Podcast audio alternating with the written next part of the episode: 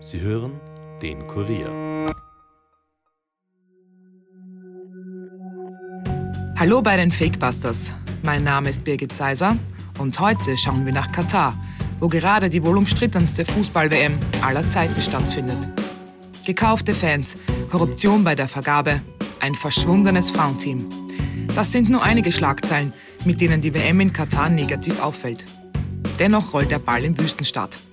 Wahrscheinlich habt ihr im Vorfeld schon vieles über diese kontroversen Themen gehört. Sie medial zu umgehen, ist gerade fast unmöglich, selbst wenn man die WM nicht schaut. Wir wollen uns heute trotzdem noch einmal damit beschäftigen, und zwar konkret mit den Verschwörungstheorien, die rund um diese Fußballweltmeisterschaft im Raum stehen. Und gleich vorweg, einige sind nicht nur Theorien. Also, bleibt skeptisch, aber hört uns gut zu.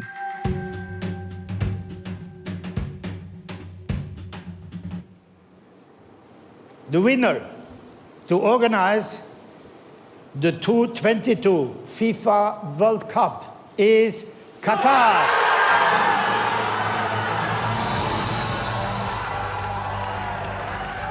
Elf Jahre ist es her, dass Sepp Platter in Zürich den Austragungsort für die WM 2022 bekannt gab. Der Winner ist Katar. Damit hatte niemand gerechnet. 14 der 22 Stimmen des FIFA-Komitees gingen an den Wüstenstaat. Und das, obwohl die Konkurrenz groß war. Australien, Japan, Südkorea und die USA hatten sich ebenfalls beworben. Letztere waren als großer Favorit ins Rennen gegangen. Dementsprechend entgeistert sah Ex-Präsident Bill Clinton bei der Vergabe aus, als Katar den Zuschlag bekam. Bei derselben Veranstaltung war zuvor auch Russland als Austragungsort 2018 verkündet worden. Das enttäuscht den Mitbewerber England. Aber warum gewinnen plötzlich zwei Nationen, mit denen keiner gerechnet hat? Schon im Oktober 2010 gab es erste Vorwürfe gegen FIFA-Funktionäre. Zwei Journalisten der Sunday Times stellten den Stimmberechtigten eine Falle. Sie gaben sich als Lobbyisten amerikanischer Firmen aus und versuchten, ihre Stimmen mit hohen Geldsummen zu kaufen. Die FIFA-Funktionäre stimmten zu. Sie gaben aber an, das Geld in den Fußball investieren zu wollen. Geld floss damals keines. Die Medien ließen nach der Vergabe aber nicht locker. Es gab Berichte, die Konsequenzen hatten, denn es soll viel Geld tatsächlich geflossen sein. Funktionär Mohammed bin Hammam soll 5 Millionen Dollar an Offizielle gezahlt haben. Er wurde dann 2011 gesperrt, weil er gegen den Ethikcode verstoßen habe. Gemeinsam mit Funktionär Jack Warner soll er versucht haben, Stimmen zu kaufen. Auch Rafael Salguero hat sich bei Ermittlungen der US-Justiz der Korruption schuldig bekannt. Er gab zu, dass ihm 2010 auf einem Flug für seine Stimme bei der WM-Vergabe Hunderttausende Dollar geboten wurden. Er habe sich sogar mehrmals mit dem edlen Spender getroffen, aber kein Geld erhalten. Diese Vorwürfe sind belegt und können in Gerichtsunterlagen nachgelesen werden. Von 22 Wahlberechtigten für die Vergabe 2018 und 2022 war sechs Jahre später nur noch einer im Amt. Und das ist nur ein kleiner Auszug davon, was im Vorfeld der Vergabe bekannt wurde. Auch danach machten die Funktionäre Negativschlagzeilen. Es gilt als bewiesen, dass Funktionäre gekauft wurden. Und es handelt sich dabei also nicht um eine Verschwörungstheorie. Aber wenn es Beweise für Korruption gibt, warum wird dann trotzdem in Katar gespielt? Nun ja, wo kein Kläger, da kein Richter. Nachdem die USA für 2022 verloren hatten, wurden sie für die nächste WM 2026 als Sieger gekürt, gemeinsam mit Mexiko und Kanada. Es soll eine Drei-Länder-WM werden. Die USA waren also happy und haben vermutlich deswegen keine rechtlichen Konsequenzen wegen der Vergabe an Katar folgen lassen. Abgesehen davon, dass die FIFA auch schon viel Geld in die WM in Katar gesteckt hatte, gab es Whistleblower-Berichte, wonach ohnehin alle Bewerber versucht hätten zu bestechen. Das hat bei der FIFA also offenbar System. Aber nochmal, das sind großteils Fakten, weil sie belegt sind und daher kann man hier nicht von Verschwörungstheorien sprechen. In unserem nächsten Fall hingegen schon. Nos quejábamos de las rotaciones de Juan Carlos Osorio, pero no decimos nada de los experimentos de Gerardo el Tata Martino y se ofenden porque le llamé caballo de Troya, porque entregó el planteamiento tácticamente. Hier hören wir den mexikanischen Sportmoderator Alvaro Morales. Er befindet sich derzeit in Katar, um die WM zu kommentieren und hat mit einer Aussage etwas angesprochen, das viele mexikanische Fans schon lange denken. Der Trainer der Nationalmannschaft, Gerardo Martino, sei nämlich ein argentinischer Spion, der Mexiko das Match gegen sein Heimatland absichtlich verlieren ließ, damit eben Argentinien gewinnt. Das sagte Moderator Morales. Martino trainiert die Mannschaft seit 2019. Seitdem ist er umstritten. Offenbar sehen es viele Mexikaner nicht gerne, dass der Trainer kein Landsmann ist. Und die Ergebnisse sprechen derzeit für die Verschwörungstheoretiker. Die mexikanische Nationalmannschaft erreichte seit den 90er Jahren siebenmal in Serie das Achtelfinale der WM. Diesmal schied man in der Vorrunde aus. Absicht von Trainer Martino? Das ist wirklich schwierig zu sagen. Leider können die Fakebusters nicht in den Kopf oder ins Herz des Trainers schauen, um herauszufinden, für welche Mannschaft es wirklich schlägt. Das WM-Match gegen Polen ging jedenfalls ohne Tore unentschieden aus und gegen Saudi-Arabien war ein 2 zu 1 Sieg drinnen. Wir fragen später unsere Expertin, was sie dazu sagt. Jetzt schauen wir aber zunächst weg vom Spielfeld in die Ränge der Stadien und die Straßen von Katar.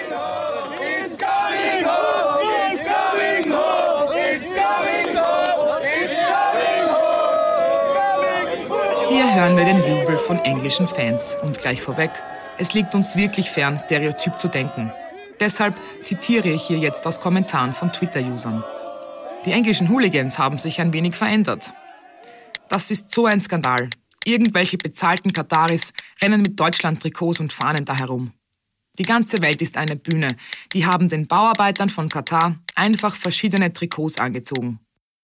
Alle Kommentare beziehen sich darauf, dass die Fans in den Videos alles arabisch aussehende Menschen sind und nicht an Engländer oder Deutsche erinnern.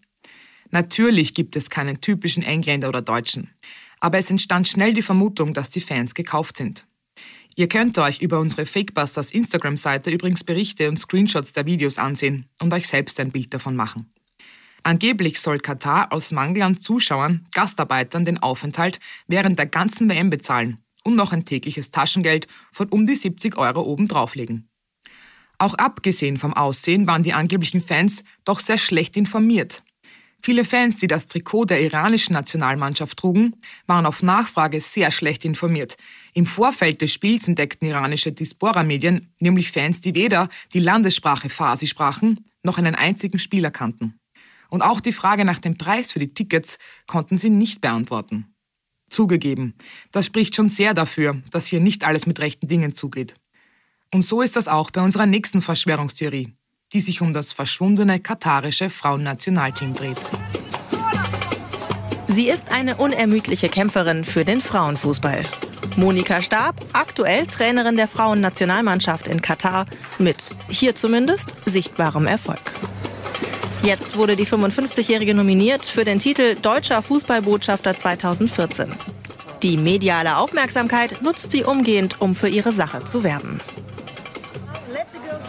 Lasst die Mädchen Fußball spielen. Fußball ist für Männer und Frauen da. In diesem Bericht aus 2014 geht es um die damalige Trainerin des katarischen Frauennationalteams, die deutsche Monika Stab. 2013 wurde sie vom Wüstenstaat engagiert, das Team an die Spitze zu bringen. Gegründet wurde das Frauennationalteam erst 2009. Nachdem Stab das Team auf Platz 111 von insgesamt 187 auf der FIFA-Weltrangliste brachte, wurde sie eineinhalb Jahre später wieder gekündigt. Die Begründung? Man wolle lieber einen Mann als Trainer, der Arabisch spricht. Von da an ging es bergab. Das Team ist quasi nicht mehr existent. Es absolvierte bisher nur Freundschaftsspiele und nahm noch nie an einer Qualifikation zu einer Meisterschaft teil. Mittlerweile ist man gar nicht mehr in der FIFA-Rangliste vertreten. Der Verdacht? Das Team wurde 2009 überhaupt nur deshalb begründet, um sich als Gastgeber für die WM attraktiver zu machen. Außerdem machte es die FIFA damals zur Bedingung, dass im Austragungsland Frauenfußball gefördert werde. Die Mannschaft hat seit 2014 jedenfalls kein Spiel mehr absolviert. Ist auch das alles nur Fake? Das habe ich meine Kollegin aus der Sportredaktion des Kurier, Caroline Krause, gefragt. Hallo Caro, danke, dass du dir heute Zeit genommen hast. Hallo Birgit, danke für die Einladung ins Studio. Wir fangen gleich mit der ersten Frage, mit der ersten Verschwörungstheorie an. Die ist ja sehr absurd und da geht es um den mexikanischen Trainer, der angeblich ein argentinischer Spion sein soll. Ähm, was hältst du da davon? Ja, also nein, das halte ich nicht für möglich. Wobei, also diese Theorie klingt vor allem für uns hier in Europa absurd. Wenn man weiß, welchen Stellenwert Fußball vor allem in, Amer in Südamerika hat, dann schaut das schon ein bisschen realistischer aus. Also das ist wirklich Nationalstolz schlechthin. Aber trotzdem, also dass er ein Spion ist, schließe ich, schließe ich aus. Aber wir haben ja vorher schon gehört, also er ist ja selbst Argentinier, Trainer von Mexiko. Das ist per se schon mal verdächtig für die Leute. Also das hat dort auch zum Beispiel der ehemalige Real Madrid-Stürmerstar Hugo Sanchez hat das schon vor der WM irgendwie kritisiert und das sowas heizt natürlich dann diese Verschwörungstheorien an. Und dann kam eben dieser Trend Martino Ilfiltrado auf Twitter, der hat dann wild um sich gegriffen. Aber auch dort haben natürlich auch Leute gesagt, dass das natürlich ein Blödsinn ist. Aber klar, wenn die dann auch noch das schlechteste WM-Abschneiden der eigenen Geschichte seit, glaube ich, 1990 verbuchen und dann verlieren sie 0 zu 2 gegen Argentinien, sein Heimatland, das ist natürlich alles sehr verdächtig. Aber wir wissen, Argentinien war zumindest lange einer der WM-Favoriten und dass man 0 zu 2 gegen Argentinien verliert, ist keine Schande. Also trojanisches Pferd, wie viele ihn genannt haben, das ist er meiner Meinung nach nicht. Beim nächsten äh, Gerücht oder bei der nächsten Theorie, zu der wir jetzt kommen, ähm, da ist aber, glaube ich, oder glauben viele auch, mehr dran. Da geht es um die gekauften Fans. Es gab ja die Videos, wo man gesehen hat, ich habe das vorher schon erwähnt, man will jetzt da keine Stereotype vertreten, aber es waren Fans, die jetzt nicht unbedingt äh, deutsch ausgeschaut haben. Es gibt nicht den klassischen Deutschen oder den klassischen Engländer, um das noch einmal zu betonen, aber die haben alle sehr arabisch ausgeschaut. Was ist an der Theorie von den gekauften Fans dran? Ja, also diese Theorie glaube ich schon eher. Und äh, es gab auch einen seriösen Bericht vom Journalisten Khaled Nahar für die Sportschau, die das mehr oder weniger bestätigt. Ja? Also der, demnach soll das Organisationskomitee der WM, also jede WM hat ja ein eigenes Organisationskomitee, und dieses von, von der WM in Katar soll eben ausgewählten Fans ihre Reisen nach Katar finanziert haben, beziehungsweise auch aus der Gegend eben die Leute bezahlt haben, dass sie dann vor Ort Stimmung machen. Also nicht nur in den Stadien, sondern eben zum Beispiel auch bei Public Viewings oder so und vor allem in Social Media. Da haben sie auch eigene Hashtags gekriegt, die sie verwenden sollten. Und es waren aber nicht nur Araber dort oder, oder Leute von vor Ort, sondern es sind tatsächlich aus mehreren Ländern, ich glaube, es waren einmal von, von 59 Ländern die Rede, Leute dahin gekarrt worden, kann man fast sagen, wie viel die jetzt wirklich gekriegt haben, äh, also da wurde von verschiedenen äh, Preisen oder von verschiedenen Gehältern gesprochen, die sollen dann teilweise auch gekürzt worden sein, wo dann dieser Verdacht aufgekommen ist. Also wie viel die genau jetzt gekriegt haben dafür und ob es nur unter Anführungszeichen der Aufenthalt ist, das wissen wir nicht. Aber dass da Menschen die eigentlich sich nicht für Fußball und für diese WM interessieren, geladen worden sind, dass sie dort äh, für Stimmung sorgen. Also dass, dass dürfte stimmen, ja. Gut, dann haben wir diese Verschwörungstheorie ähm, sozusagen insofern enttarnt, als dass es gar keine Verschwörung ist in diesem Fall. Und ich glaube auch bei unserer nächsten Theorie, äh, wo es ums katarische Frauennationalteam geht, ist da vielleicht was dran. Wir haben ja schon gehört, das ist quasi nicht mehr existent. Das gibt es nicht mehr. Die spielen keine Matches mehr und haben auch nur Freundschaftsspiele bis jetzt bestritten. Wie schätzt du das ein? Ist das damals nur gegründet worden, um die WM überhaupt zu bekommen? Ja, also es schaut sehr verdächtig danach aus. Also das, das habe ich mir auch schon im Vorhinein gedacht. Also das Team wurde ja, wie wir gehört haben, genau im Jahr vor der Bewerbung 2010, also im Jahr 2009 gegründet und haben dann nur Testspiele gespielt und jetzt auf einmal, wie wir gehört haben, unter einem Vorwand möglicherweise wurde das dann einfach so nach und nach aufgehört. Es ist ja neben dem, dass man eine Infrastruktur und genügend Stadien bereitstellen muss für eine WM-Bewerbung, ist es auch zumindest eine sportpolitische Vorgabe der FIFA, dass sich ein Land, das sich um eine WM bewirbt, auch um den Frauenfußball kümmert. Das war halt null in Katar bis dahin. Und dann hat man da groß in der Bewerbung dafür geworben, dass man den Frauenfußball fördert, aber es sieht stark danach aus, dass das ein Blödsinn ist, also dass das nicht verfolgt wird. Und überhaupt ist es so, dass Frauensport in Katar sehr im Hintergrund ist. Frauen dürfen zwar Sport machen, aber immer nur wenn ihre Väter, Brüder oder, oder Männer ihnen das erlauben, äh, mit Kopftuch. Und es ist es eigentlich für eine Katarerin schickt es sich nicht, jetzt da äh, Spitzensport zu machen. Und eben, also der Frauenfußball hat sich nicht, wie damals versprochen in der Bewerbung, etabliert in Katar. Und wie gesagt, also es sieht verdächtig danach aus, dass es daran lag, dass nach dieser gewonnenen Vergabe sich einfach niemand mehr dafür interessiert hat. Jetzt habe ich noch eine letzte Frage. Ähm, und zwar, wenn ihr das jetzt hört, ähm, quasi aktuell, dann wissen wir ja noch nicht, wer gewinnen wird. Äh, hast du noch einen Tipp für uns?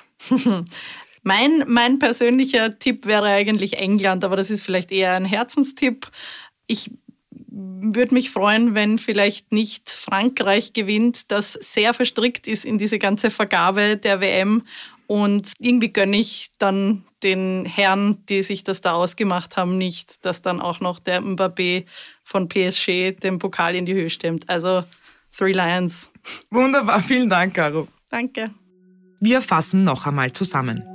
Viele der Verschwörungstheorien rund um die WM haben sich nach einiger Zeit bewahrheitet.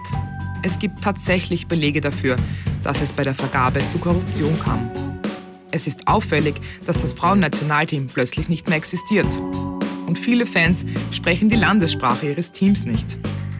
Hier sehen wir, dass es doch hin und wieder vorkommt, dass Verschwörungstheorien nicht nur Hirngespinste sind. Andererseits muss man trotzdem skeptisch bleiben und ich bezweifle zum Beispiel stark, dass der ehemalige mexikanische Trainer ein Spion ist. Aber wie auch immer. Wenn ihr Theorien habt, die wir besprechen sollen, schreibt uns doch auf unserer Instagram-Seite und wir freuen uns natürlich auch über neue Follower. Ich habe noch eine gute Nachricht zum Schluss. Wir machen keine Feiertagspause und hören uns dann in zwei Wochen wieder mit der Jesus-Verschwörung. Bis dahin, bleibt skeptisch, aber hört uns gut zu.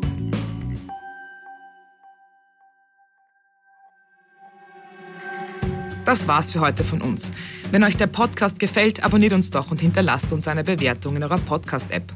Moderation von mir, Birgit Seiser, Schnitt Dominik Kanzian, Produzent Elias Nadmesnik. Weitere Podcasts findet ihr auch unter www.kurier.at slash podcasts.